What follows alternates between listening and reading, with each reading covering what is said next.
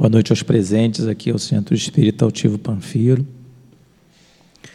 Boa noite também aos companheiros que acompanham pela internet, pelos links disponíveis no, no site da casa, pelas redes, enfim.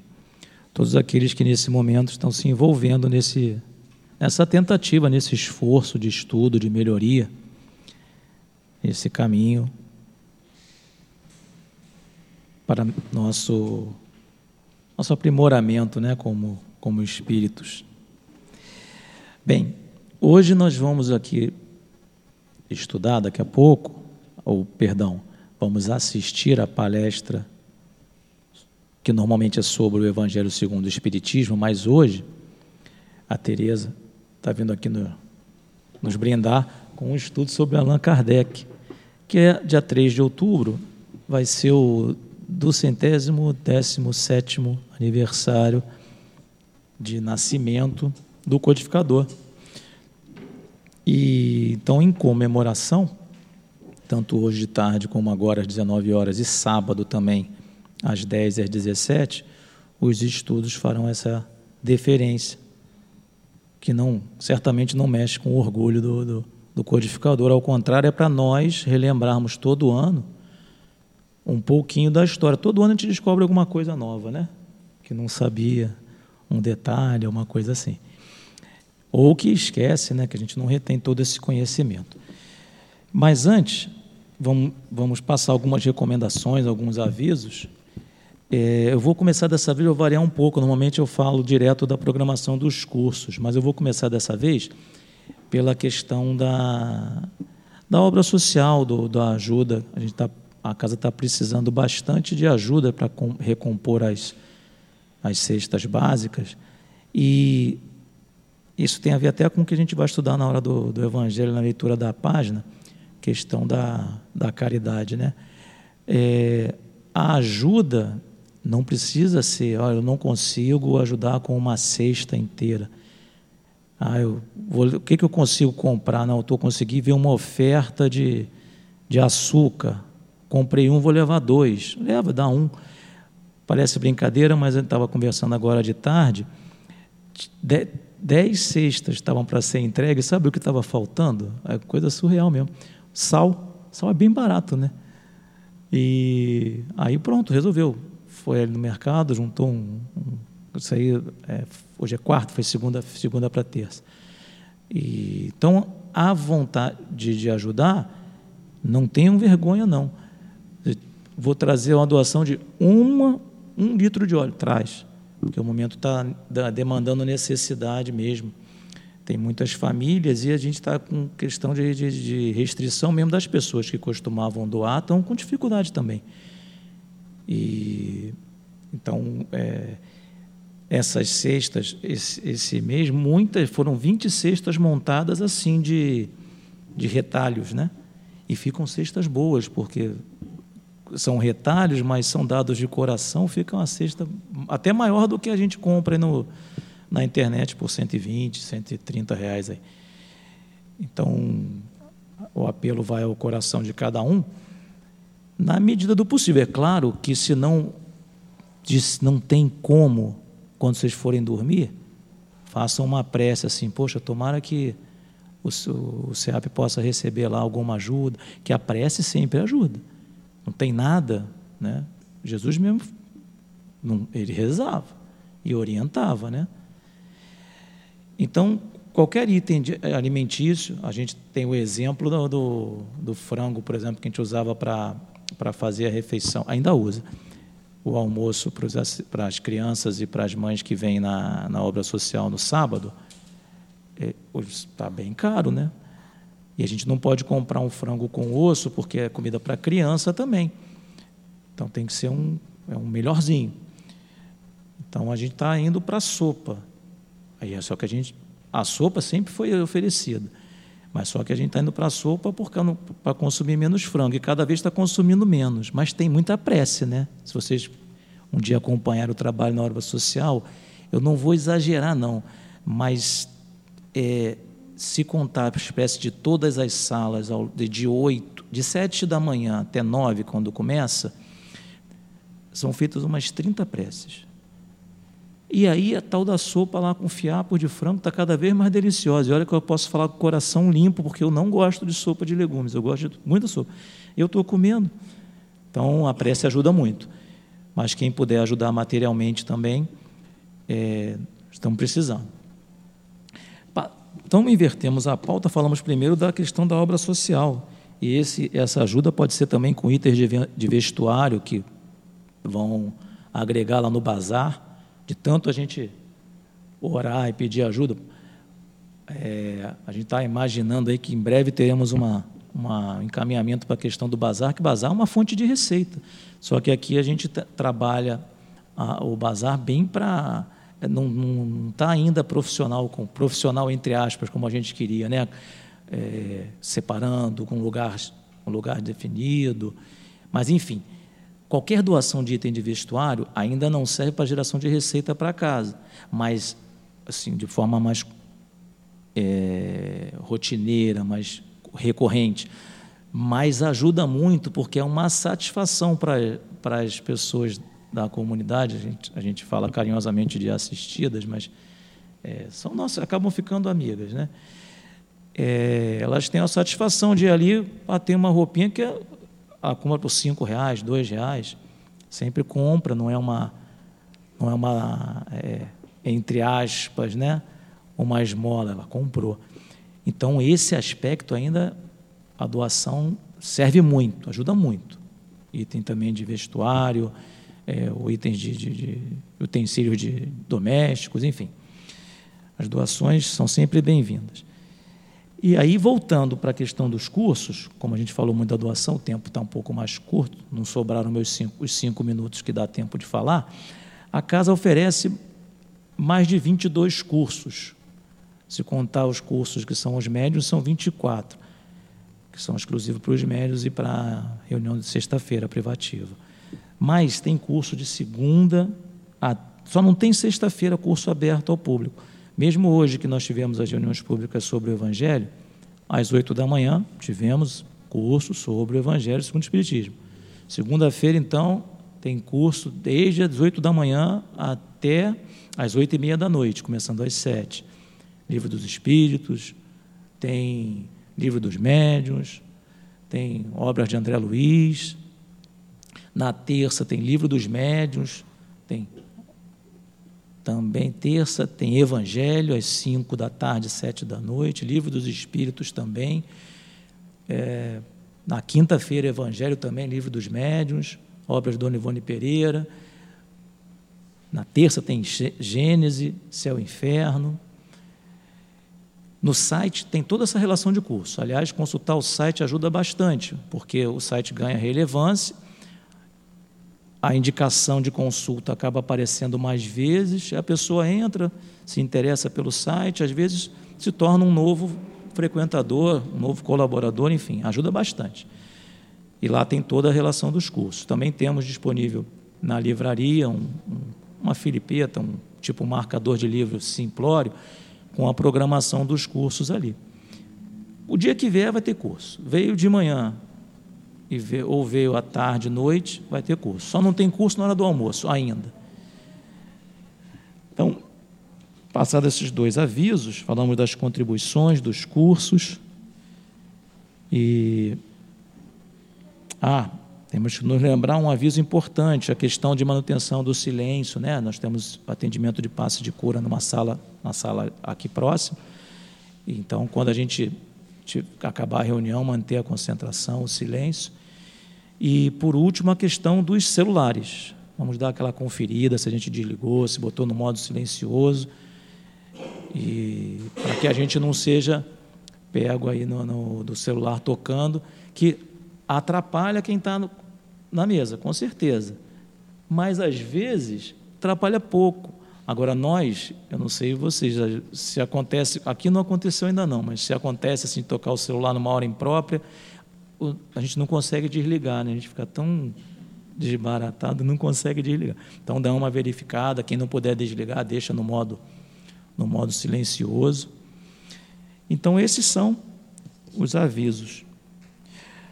Bom, como tínhamos falado, a reunião de hoje vai embora seja a reunião do Evangelho sobre o Evangelho segundo o Espiritismo, vamos versar sobre a vida e obra de Kardec, a, historiografia dele, as obras. Mas antes, para a gente entrar numa vibração mais uníssona, nós vamos ler a página do livro, uma página do livro Caminho, Verdade e Vida, que no momento dos passes vai ser comentada. O livro Caminho, Verdade e Vida foi escrito pelo Chico Xavier, mas ditado pelo Espírito Emmanuel. Estamos na lição 39, é uma lição muito. Todas são muito boas, mas essa aqui ela se aplica muito a essa questão da, da caridade, que vai fazer uma referência ao Ato dos Apóstolos, no capítulo 9, item 6, que é sobre a conversão do Paulo lá na estrada de Damasco. Né? Ele ali ele tem marcante ali é que ele fala assim, né? Que queres que eu faça? Então vamos ler. E ele, tremendo e atônito, disse: Senhor, que queres que eu faça?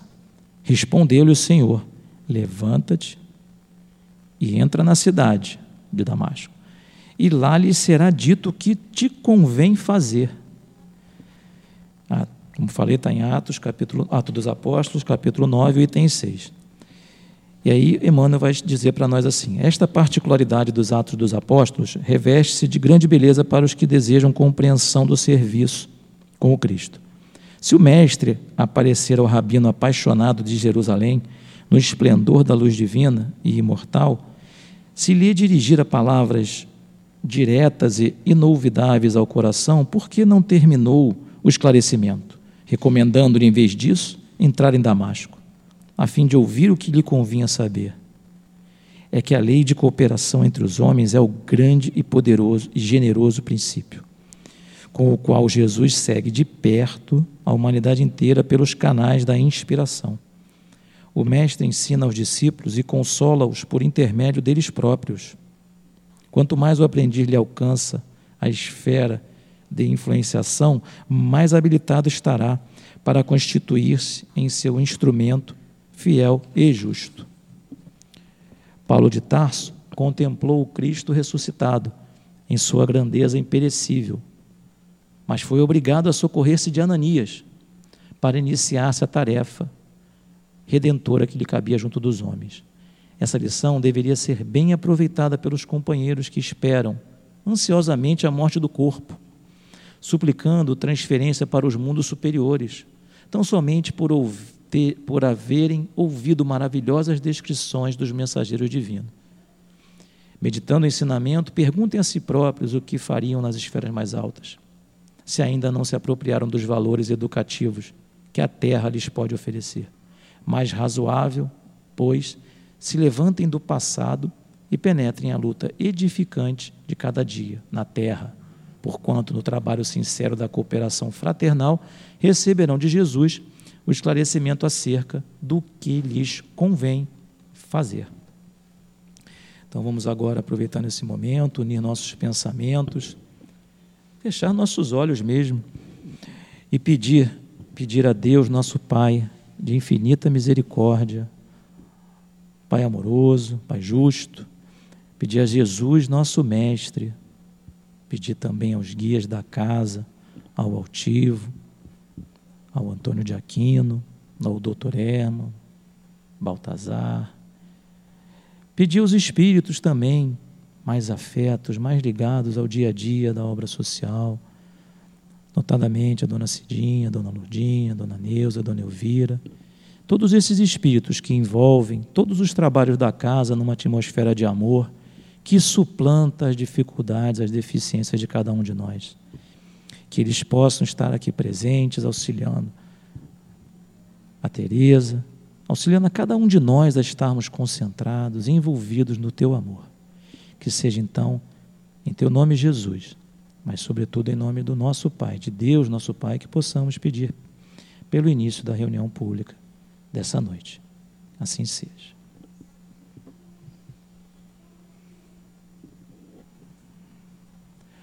Muito bem. Tereza, consumi uns minutinhos seus aí. Mas que Kardec esteja contigo, ele estará.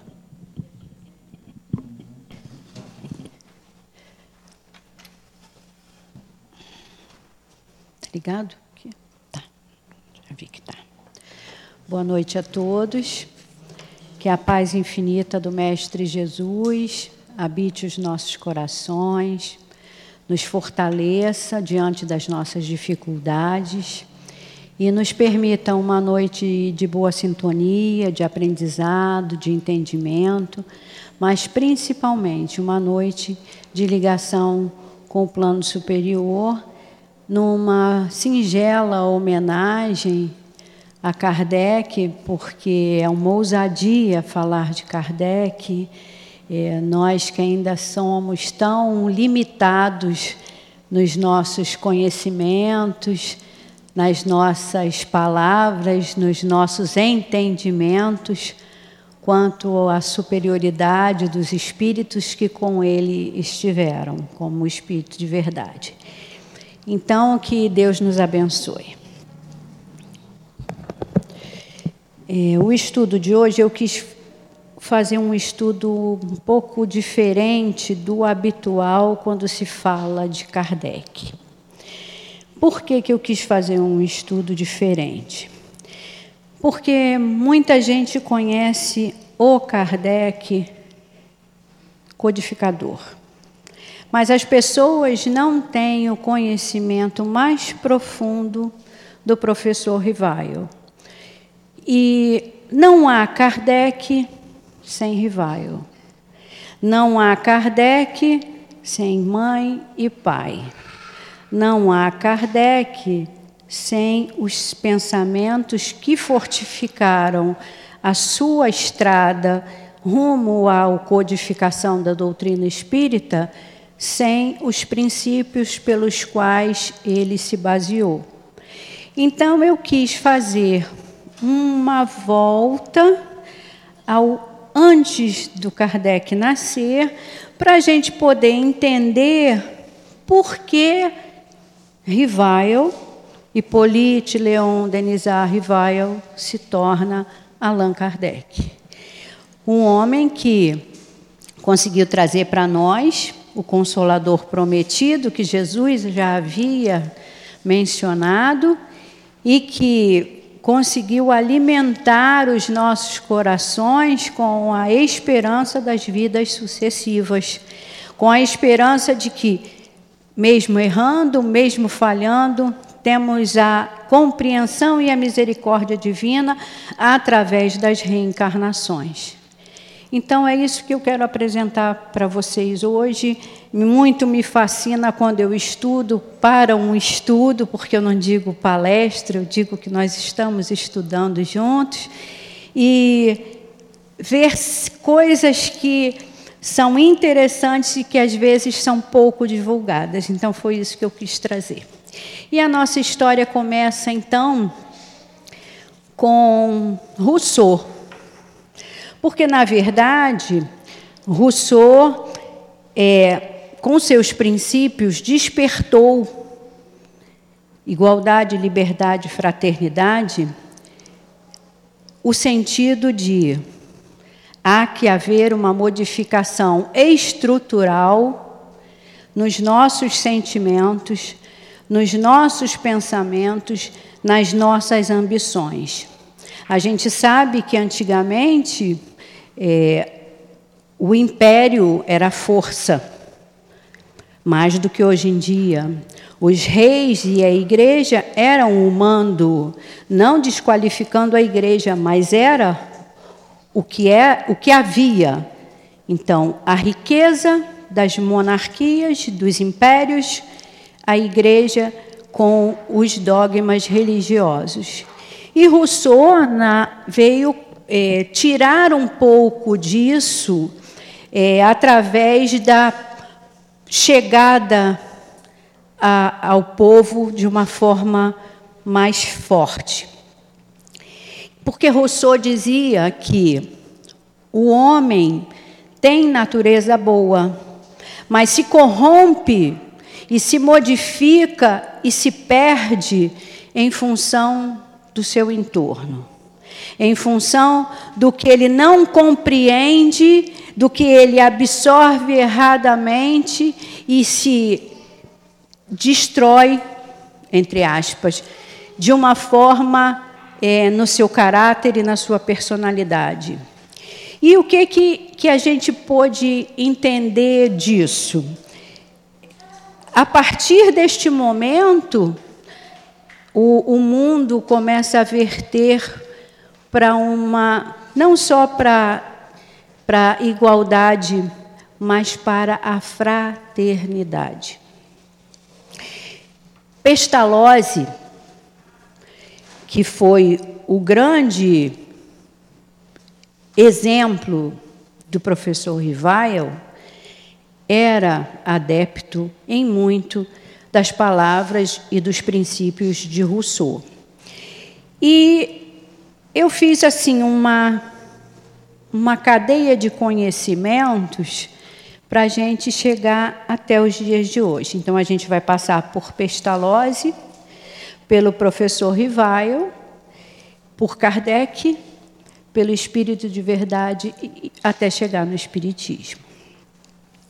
E, e Pestalozzi é, tem um único filho que ele educa, que se chama Hans Jacob, nas bases de Rousseau. Só que, ao mesmo tempo que ele se condiciona a esse sentimento, ele começa a alterar a sua visão quanto àqueles princípios, porque ele achou que algo faltava ali. E ele tinha uma pequena fazenda e nesta fazenda, ele cria um instituto de educação para órfãos pobres. Ele não precisava, ele tinha uma situação mediana, mas era um homem que tinha a caridade dentro de si, sem despertar como caridade. E em 1700, ele, ele ali trabalhava com as crianças os trabalhos manuais. Por que os trabalhos manuais? Interação entre eles. E a moral cristã. Então, por que o homem tem que ser um homem de bem? Então a gente já sente que Pestalozzi tinha os princípios de Deus e de Jesus dentro dele, cristalizados no seu íntimo e a vontade de expandir esse sentimento era muito grande. E ele, em 1773 até 1780, ele passa a escrever. E nas suas escritas, ele tem livros de vários tipos, mas os, o livro mais famoso dele é Leonardo e Gertrude. São, é uma história que narra a pobreza do povo suíço. Aí a gente se pergunta: nossa, a Suíça já foi pobre um dia, porque é um país de primeiro mundo? Sim.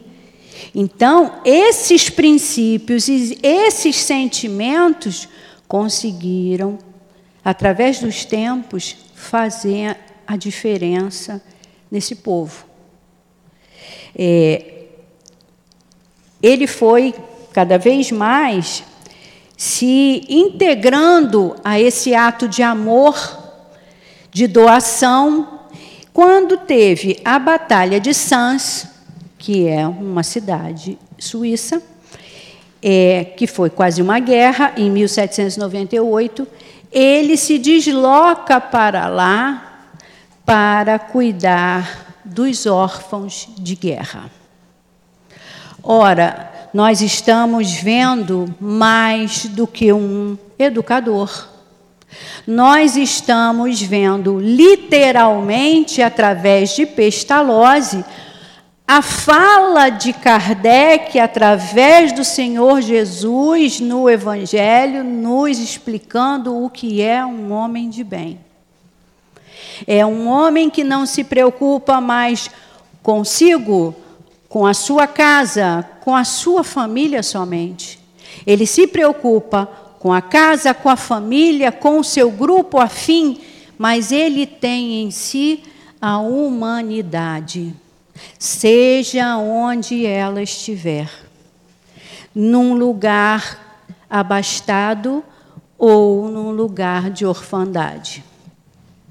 E ele aí começa a desenvolver o seu lado de caridade.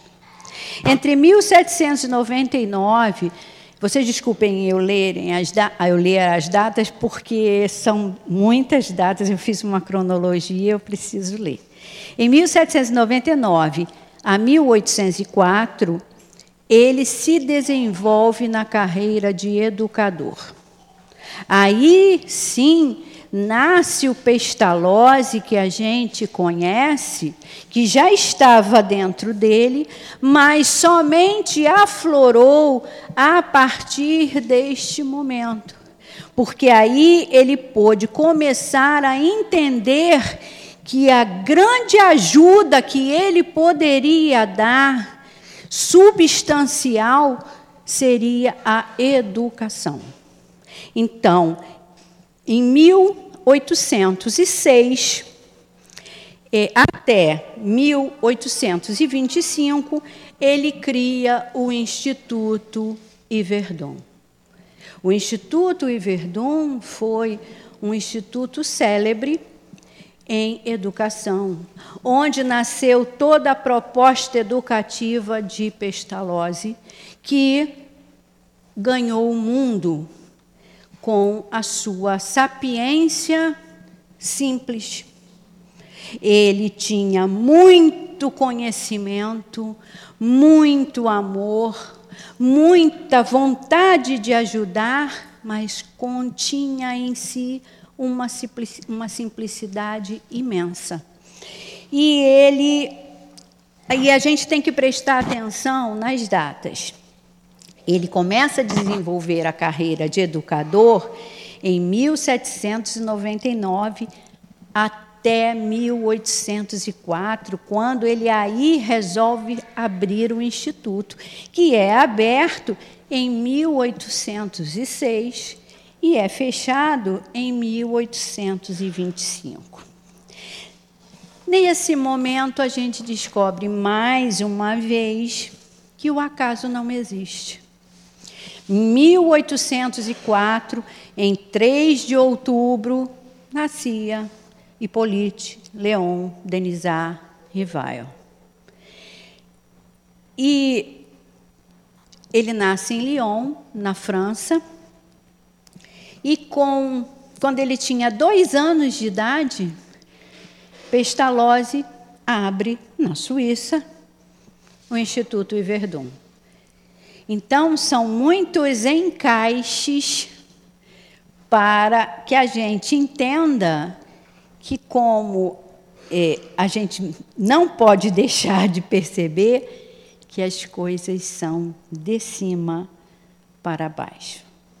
Por mais que nós achemos que nós somos os donos das nossas vidas, dos nossos caminhos, dos nossos sentimentos, nós temos que entender que as nossas vidas sucessivas nos levam a desvios necessários a que as coisas nos aconteçam para nos educar, para nos fazer entender o posicionamento da espiritualidade quanto a nós. E foi assim nesse caminho. Rousseau impressionou Pestalozzi. Pestalozzi abre o Instituto Yverdon. Nasce Kardec em 1804, dois anos antes do Instituto ser aberto.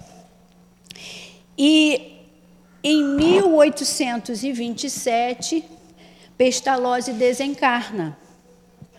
E desencarna por quê? Muitos dizem de tristeza, porque o instituto fora fechado em 1825 por intolerância religiosa. Intolerância religiosa. Um homem que só fazia o bem, um homem que só fazia caridade, foi posto à prova no sentimento religioso, porque ele estava ferindo ao que era normal aquela época, que era aos que podiam tudo e aos que não podiam nada. E ele falece em 1827. Curioso. E por que, que eu digo que é curioso? Porque quando o professor Rivaio nasce, quando Hipólite nasce, porque é até um nome difícil para uma mãe chamar, né? Vem cá, Hipólite. Eu não sei nem como ela chamava. Ele nasce filho de Jean Baptiste Antoine Rivail e de Jeanne Louise Duhamel, um magistrado e uma professora. O pai de Rivail era de temperamento muito difícil. O pai de Rivaio tinha dificuldades de um homem comum, apesar de magistrado. E essas dificuldades, e até dizem alguns biógrafos, o distanciamento dele da família, o desaparecimento dele, fez com que Jeanne Louise assumisse a educação de Rivaio. E como ela e os pais eram de família de educadores, o pai dela tinha amizade com Pestalozzi. Rivaio é levado para Iverdun para iniciar seus estudos mais aprimoradamente aos nove anos, entre nove e dez anos. A partir daquele momento, tudo muda. Porque o menino que era ainda menino passa a entender um outro sentimento de educação.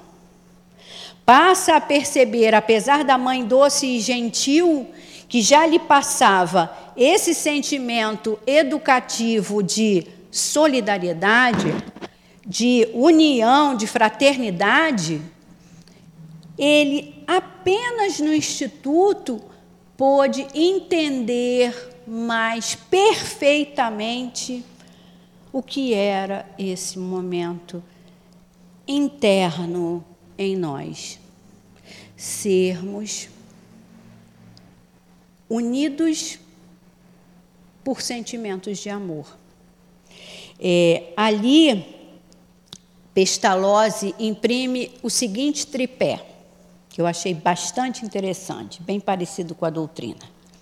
Ele diz que se deve educar uma criança nas bases tolerância, solidariedade e trabalho.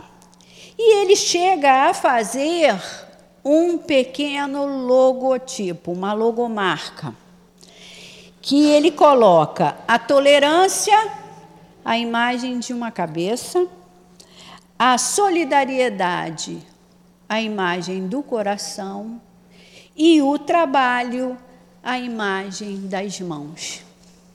Então, a gente percebe que esse homem tinha uma sensibilidade aflorada na educação a partir do amor de Jesus.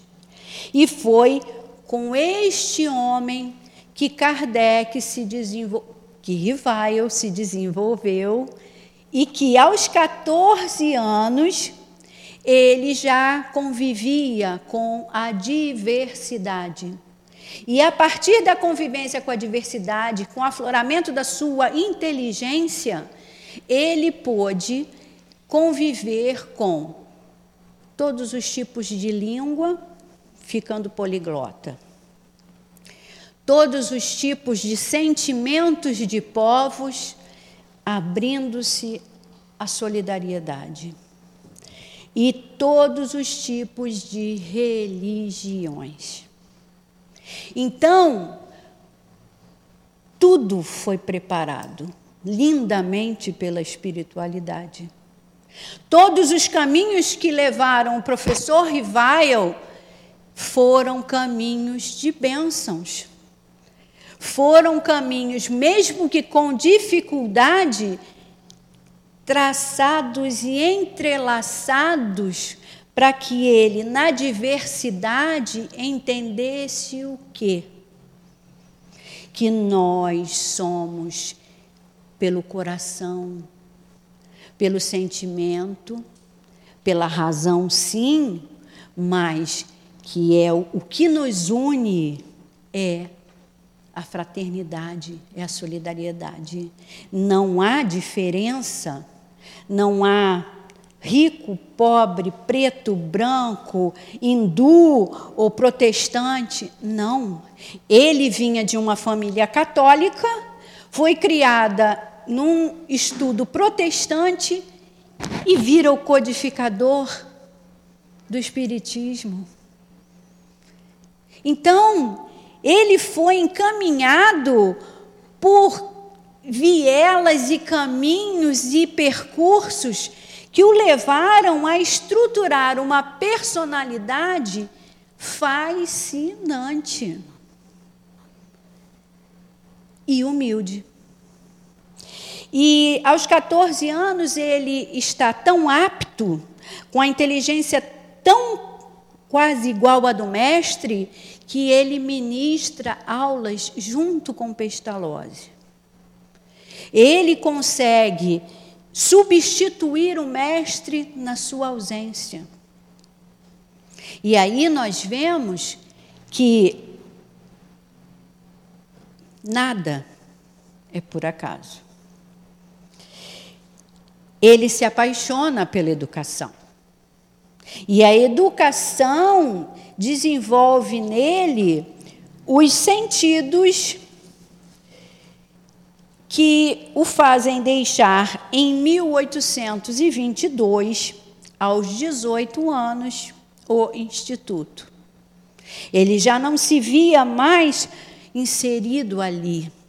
Ele já tinha a ânsia de passar o que ele aprendera lá a outros tantos. E foi para Paris. Chegando em Paris, ele é inserido diretamente no ensino público, porque ele se tornou uma pessoa conhecida, porque os filhos de muitos iam para o Instituto de Pestalozzi. E Kardec se tornou uma pessoa notável, um educador é, ilustre diante da sociedade. E em 1823, é, com 18 para 19 anos, ele lança o seu primeiro livro, que é a teoria aritmética.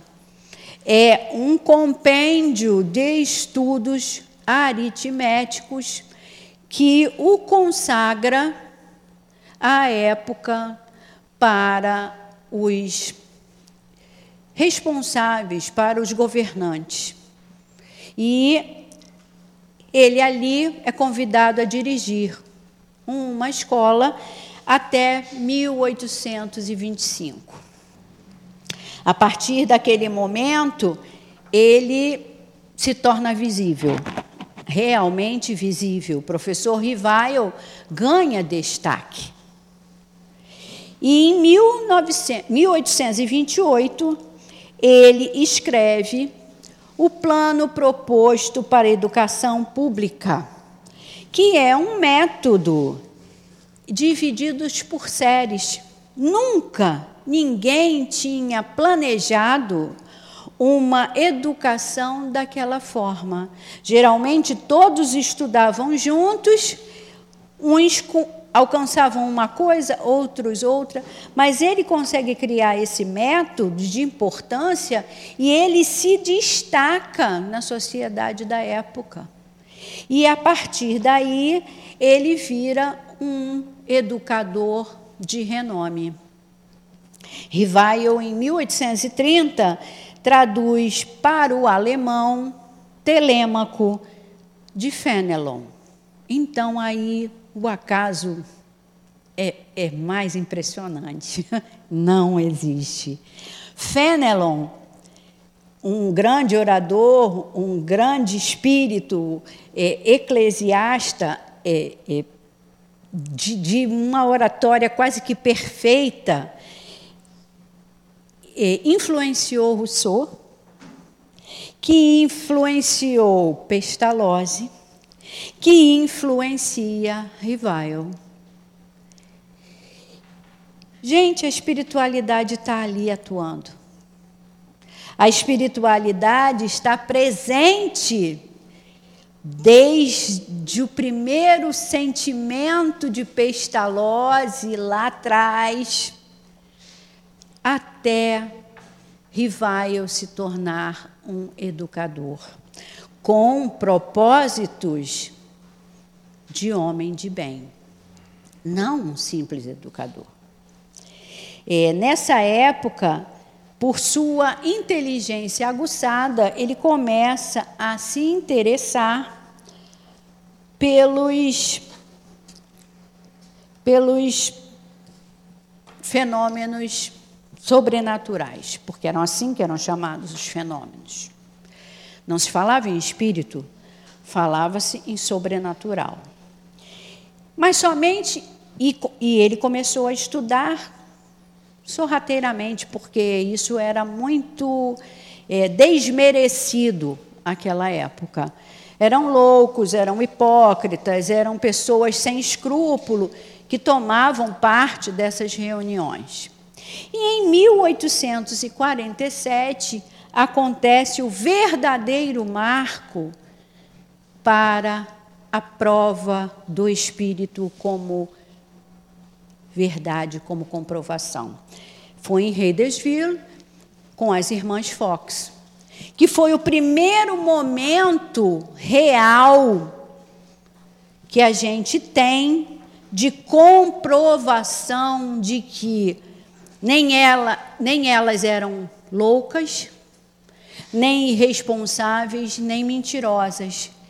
A casa foi estudada por vários, por N, por muitos estudiosos que comprovaram que as batidas, quer dizer, os raps, como eram chamados, porque eram batidas nas paredes, eram batidas no chão, com perguntas que elas faziam e as batidas respondiam. A partir de Reidesville, é, das, da casa das irmãs Fox, que são Kate, Margaret e Lea, crianças, a mais velha acho que tinha 13 anos, uma, era de, uma tinha 8, acho que a mais velha 13, através daquele momento, a partir daquele momento, a espiritualidade se apresenta ao mundo. É a hora do espiritismo começar a ser decifrado. Os espíritos já não conseguem mais esperar que Deus, que Jesus, que a, a espiritualidade superior se faça presente. O momento está chegando. E em 1850, o mundo conhecia a presença dos espíritos, porque o que aconteceu em Reidesville foi dado como comprobatório a partir de 1847. E em 1850, o fenômeno das mesas girantes se apresenta. Aí é a hora de vir à tona, de balançar as estruturas terrenas para o conhecimento do que seria depois o Espiritismo. Porque, na verdade, foi uma palavra criada pelo futuro Kardec. Aos 50 anos, em 1854, ele passa a frequentar as reuniões, porque antes ele até frequentava, mas eram reuniões maçons, em que se estudavam, que se tinha curiosidade sobre aquilo. Mas, diante de tanta curiosidade, ele se viu forçado a comparecer, porque os convites já eram muitos, a essas reuniões. E vamos fazer um parênteses aí. Em 1832, ele se casa com Amélie Boudet, mulher exemplar, professora, que o acompanhou durante toda a dificuldade desses momentos que não devem ter sido fáceis até o seu último minuto. E posteriormente a sua, ao seu falecimento, ela ainda continua juntando material para que não pare o que ele tinha deixado em parte interrompido. E a gente segue para, graças a Deus, ele, com o grande bom senso que ele tinha, entender que se tem efeitos inteligentes, as causas são inteligentes. Então aí já não havia mais o que contestar. Se eu tenho uma situação de batidas, de mesas, de respostas, que eu fazia da minha mente sem que ninguém soubesse, e aquelas respostas eram dadas pela cesta de bico, pelo pé da mesa, pela batida, e eram respostas acertadas, não tinha mais o que se duvidar. Os espíritos existem. Se os espíritos existem, qual o propósito deles estarem se apresentando? Então vamos descobrir. E ele entendeu que se havia um efeito inteligente, tinha que haver uma causa inteligente. E por esse seu jeito, Camille, Camille Flammarion o faz, faz conhecer Kardec, já Kardec, entre os amigos como o bom senso encarnado. Porque ele não fazia proposições, ele não fazia questionamentos pueris. Ele não fazia perguntas frívolas, bobas, inconsequentes. Não. Ele fazia coisas e questionamentos que nos levassem a tirar dúvidas e mais do que dúvidas. Ele começou com perguntas pequenas e foi aumentando o número de linhas daquelas perguntas. Ainda eram reuniões fechadas, ainda eram poucas pessoas, no máximo oito. Mas a grande inteligência dele e a, o encaminhamento espiritual o fez perceber que a observação com a razão tinha um propósito maior. E aí ele se debruça sobre isso para entender e clarificar para ele, primeiramente, e para o grupo que o acompanhava, mas com a finalidade de entendimento ao mundo, o porquê daquelas situações. Em 1855, os anos passam e vamos chegar a 1855. Em 1855, na residência do senhor Baldwin, com a sua filha médium, a senhorita Baldwin, porque eram meninas. A mais velha de todo o grupo de Kardec tinha 22 anos. A mais jovem tinha 13. Então, eram meninas que não poderiam, que tinham uma grande mediunidade e que não poderiam mentir respostas das quais não tinham nenhum conhecimento. Porque se as perguntas fossem bobas, brejeiras, elas até poderiam enrolar na resposta. Só que as perguntas começaram frágeis e foram se tornando cada vez mais complicadas, não por malícia, mas por que o, os fatos foram levando a esses caminhos. A proposição era feita. Se o espírito respondia, aumentava-se a proposição na outra reunião. E assim foi feito. É, a partir daí, os espíritos começaram a dar grandes e satisfatórias respostas. E viram nele um homem firme, um homem forte, um homem de personalidade, um homem de coragem, um homem lúcido, e fez-se a proposição que Jesus já tinha apresentado lá atrás: o Consolador prometido. Ora, a partir deste momento, 1855, numa conversa dele com o espírito Zéfiro, que se apresentava assim, porque ele pergunta: é, quem me assessora? É um familiar? E o espírito diz: nenhum. É, é ligado a mim? É um familiar? Nenhum, nem outro. Como eu vou saber quem é? É o de menor importância nesse momento.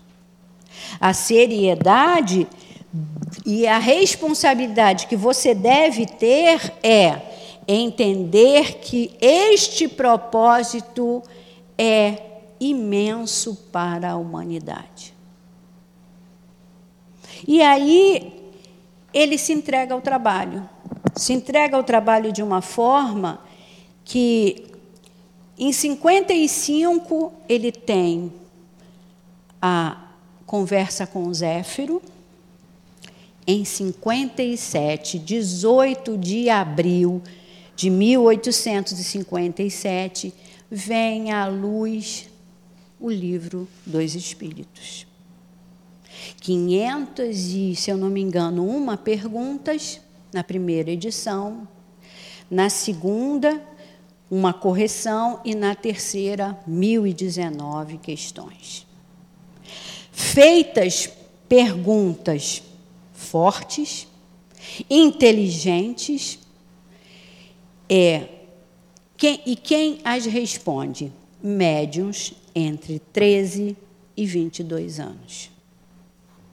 Um trabalho de alta seriedade, um trabalho de firmeza e força íntima, porque o momento era de ebulição. As religiões sempre tiveram entraves umas com as outras. E não era diferente aquela época. Como um educador lúcido vai dizer que os espíritos existem.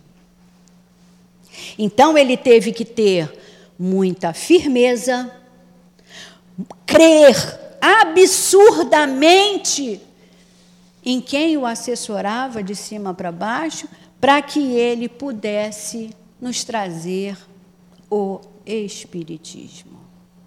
Gente, nós temos que amar este homem. Nós temos que agradecer infinitamente a esse espírito desbravador que nos trouxe uma doutrina que esclarece que nós não estamos perdidos aos infernos. Nós estamos sim a caminho da perfeição. Nós podemos ser luz em vez de treva. Nós podemos ser luz em vez de sombra. Nós podemos amar, dividir, ser a partir da unicidade de Deus, vários focos de luz com inteligência, com racionalidade, mas acima de tudo, com comprovação. Então, o tripé lá de trás de Pestalozzi vira ciência, filosofia e religião. Kardec consegue, nesse tripé, ciência, porque ele era um homem de inteligência e, e era um homem de estudo. É, filosofia, porque ele era um leitor assíduo e venerava as coisas que o faziam pensar. E a ciência. Ciência, filosofia e religião. E a religião, desculpem.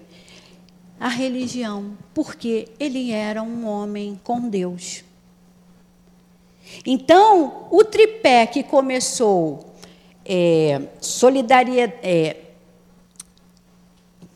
peraí, deixa eu voltar. É, deixa eu voltar aqui. O tripé que começou. Não, peraí, deixa eu voltar, gente. Peraí, só um instante. Tolerância, solidariedade e trabalho se refaz em ciência, filosofia e religião. E aí ele compila o livro dos Espíritos, codifica.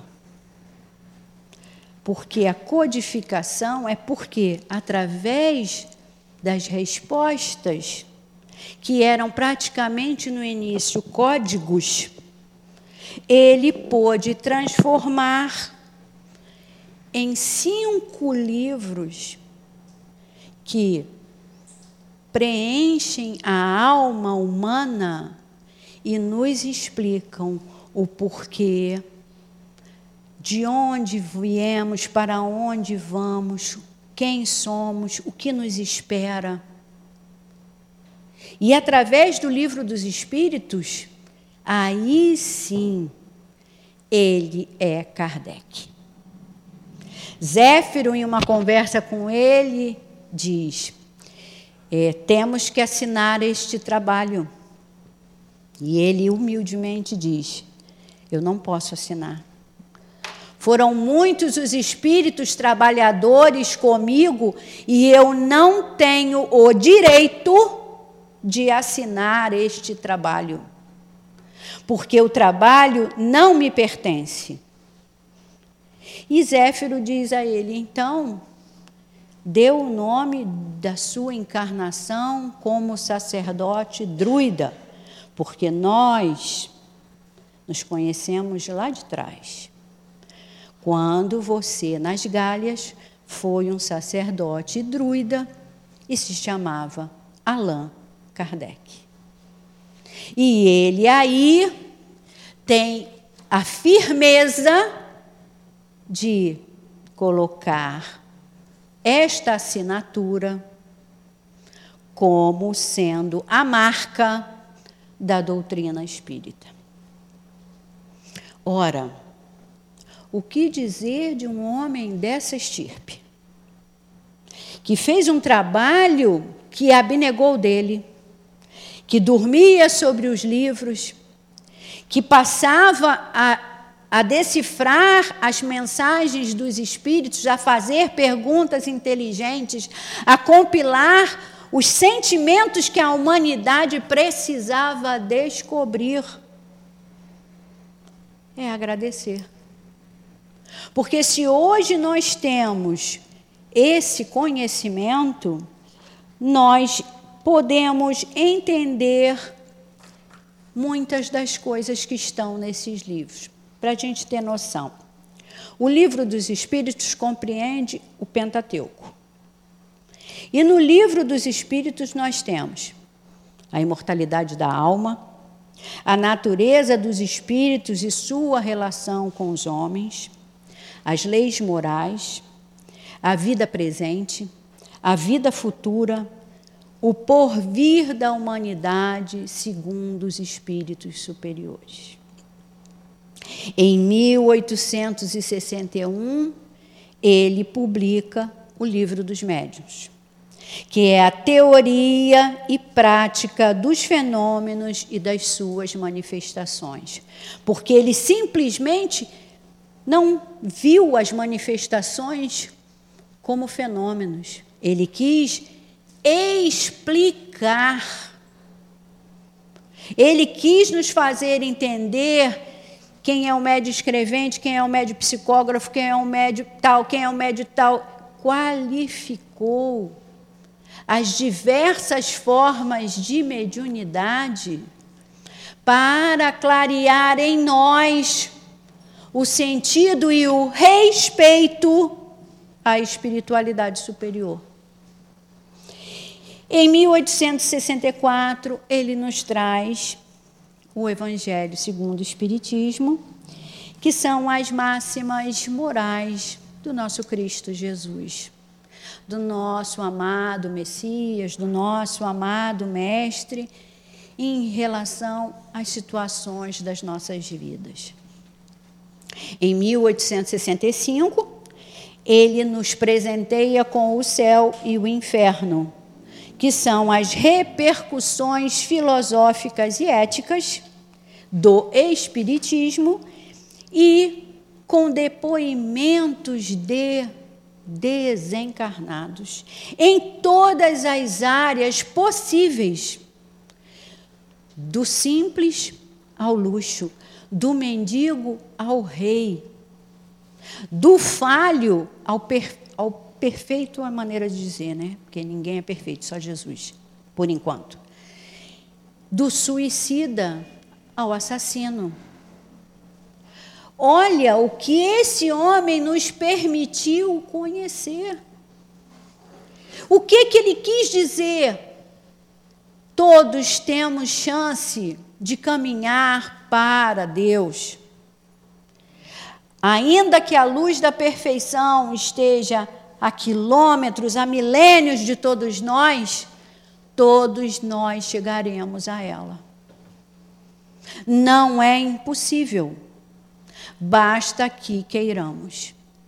E em 1868, ele nos traz o último livro, que é a Gênese, que faz o desenvolvimento da teoria com a ciência, nos apresentando de forma fácil de entendimento, apesar da Gênesis ser um livro difícil, porque é um livro muito retórico e científico, mas ele nos faz compreender os universos, os mundos, a força maior que criou tudo isso para nossa evolução espiritual.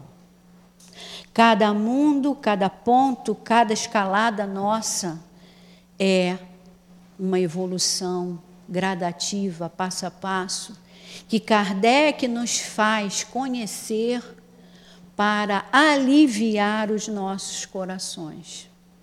Porque Jesus já havia explicado muitas coisas mas não era tempo de ver e ouvir. As mentes e os corações ainda não estavam claros e não absorveriam esse sentimento e esse entendimento.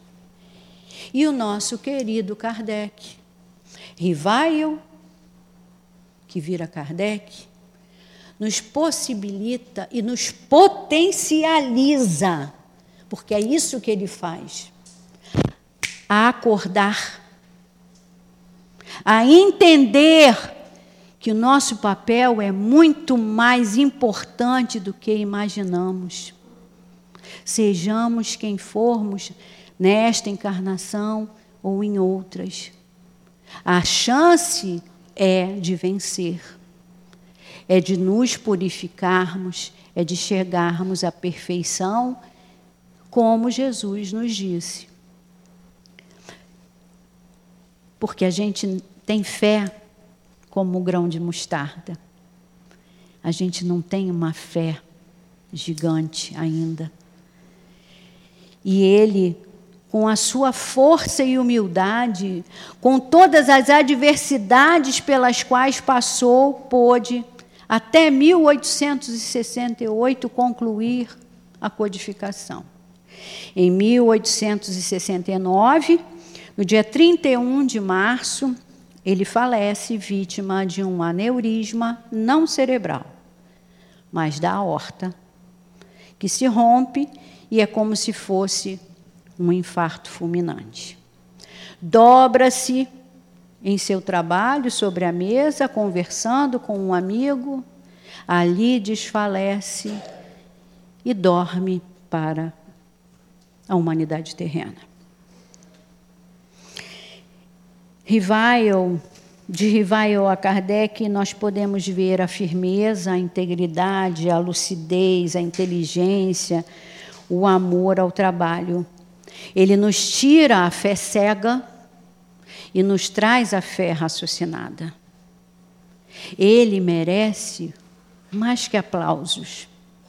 Ele merece a nossa admiração, ele merece o nosso amor, ele merece o nosso respeito.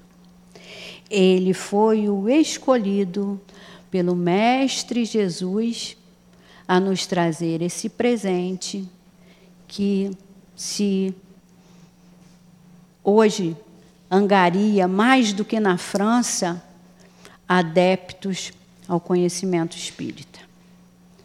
Então, gente, eu trouxe para a gente aqui, só para terminar, um, o último diálogo que ele teve antes dele entender a importância é, de se colocar como o codificador da doutrina.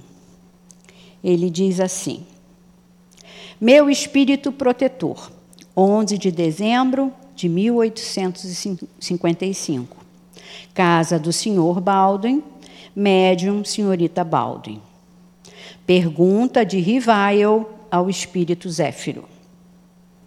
No mundo dos espíritos, há um deles que seja para mim um bom gênio? Resposta: Sim. Pergunta: É o espírito de um parente ou de um amigo? Nenhum, nem outro. Pergunta: quem foi sobre a terra? Resposta: Um homem justo e sábio. Pergunta: Que devo fazer para granjear a sua benevolência? O mais de bem possível. Pergunta: Por quais sinais poderei reconhecer a sua intervenção? Resposta: pela satisfação que sentirás. Pergunta: Há um meio de evocá-lo? E qual? Resposta: Ter uma fé viva e pedir com empenho. Pergunta: Depois de minha morte, o reconhecerei no mundo dos espíritos? Resposta: isso não é duvidoso.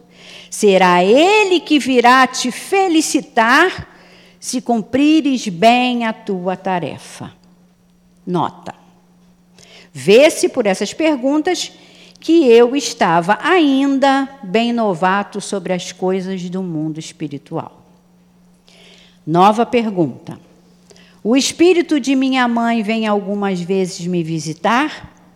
Resposta: sim e ela te protege tanto quanto isso é possível.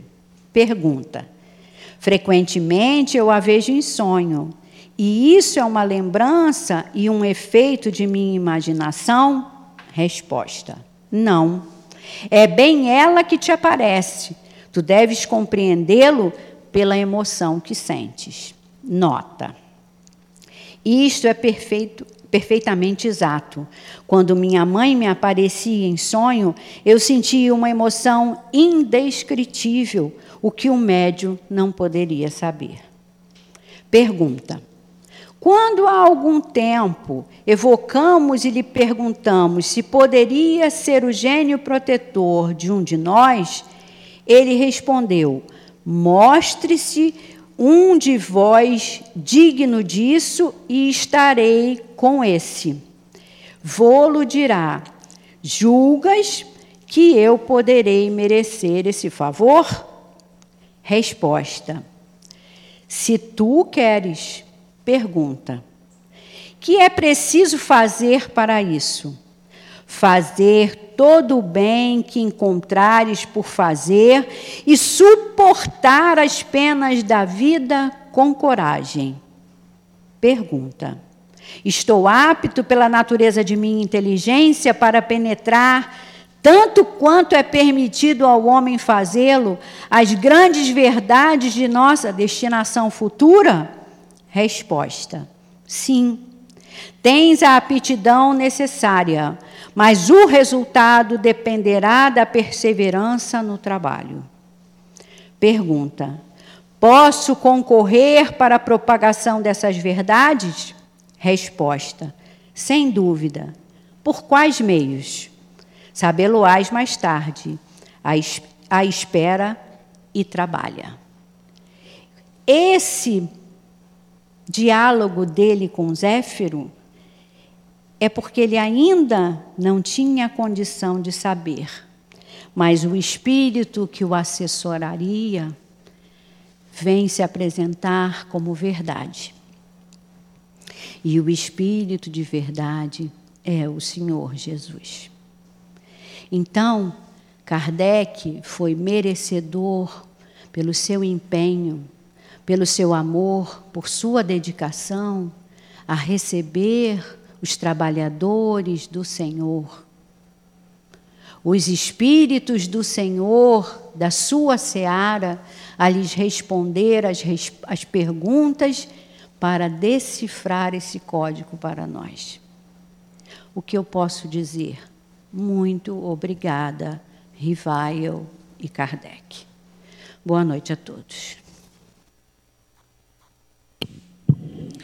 Muito bem todos agora já conhecemos mais o, o nosso codificador.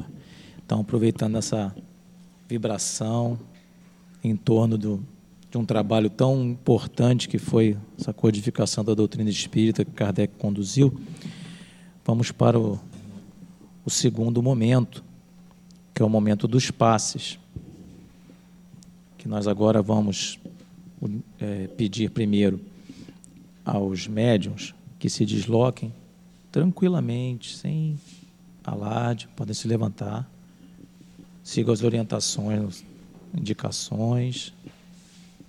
E nós outros que assistimos o que vamos receber o passe, mantenhamos nosso pensamento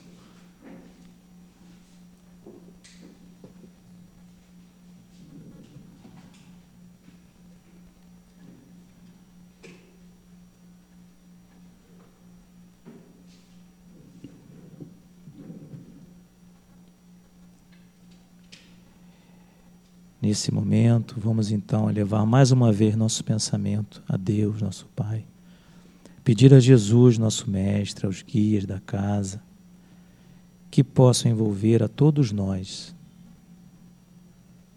envolver de harmonia, pacificação, enfim, as nuances do amor, da caridade, a caridade em torno do próximo que esses espíritos agora vão demonstrar para nosso aprendizado, para nossa evolução da fé.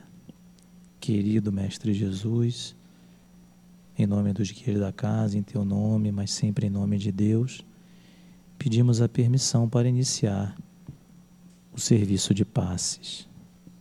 Que assim seja. Então, nós podemos iniciar os passes, sempre comentando, como sustentação, lembrando, a página do livro Caminho, Verdade e Vida. Entra e coopera. A página, como nós lemos no início, ela traz uma referência à estrada de Paulo, no caminho para Damasco. Aquela cena marcante que, mesmo quem não leu, quem não viu, só de ouvir contar se lembra. Paulo se vê diante de Jesus da luz que todos na caravana percebem, mas que afeta sobremaneira ele, porque a ele é perguntado: Por que me persegue Saulo? A reação dele que talvez não fosse a nós, que talvez não seja ainda a nós, ele vira e pergunta, depois de um diálogo: O que queres que eu faça? E o Senhor e Jesus diz para ele: entrar na cidade e lá te será dito o que convém. A orientação de Jesus é o que nos convém. Por isso que muitas vezes nós sofremos.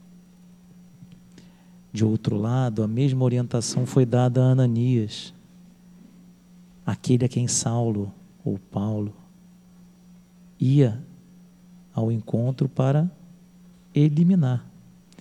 E o Senhor diz para Ananias: orienta ele que vá socorrer Paulo. E Ananias vai. As orientações do Cristo convergem quando ele disse, a propósito, que ele ia nos enviar um consolador prometido lá no Evangelho de João, como enviou a doutrina espírita, não sem antes dizer que ele era o caminho, a verdade e a vida e as orientações dadas, codificadas por Kardec, instruções dos espíritos, nos auxiliam em muito. Muito agradecidos por esse momento do passe, que todos nós recebemos essas energias. Nós vamos unir mais uma vez nossos pensamentos para uma prece de encerramento da reunião. Vamos dessa vez agradecer inicialmente ao altivo, que tanto trabalho fez, tanto ensinou a cada um de nós, a muitos de nós, pelos exemplos, o que queres que eu faça. Agradecer também aos guias, demais guias da casa, que tanta orientação, sustentação, envolvimento no amor, na caridade, nos demonstram.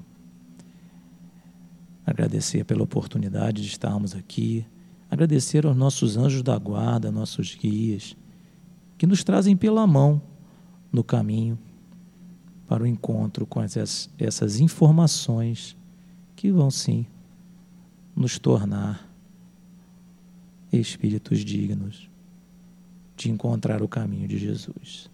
Que seja então em nome do amor, em nome dos guias da casa, mas sempre em nome de Jesus, nosso Mestre e de Deus, nosso Pai de infinita misericórdia, que possamos pedir pelo encerramento dos trabalhos, que eles continuem conosco em nossos pensamentos em nosso entorno, conforme as nossas obras. Que assim seja, graças a Deus.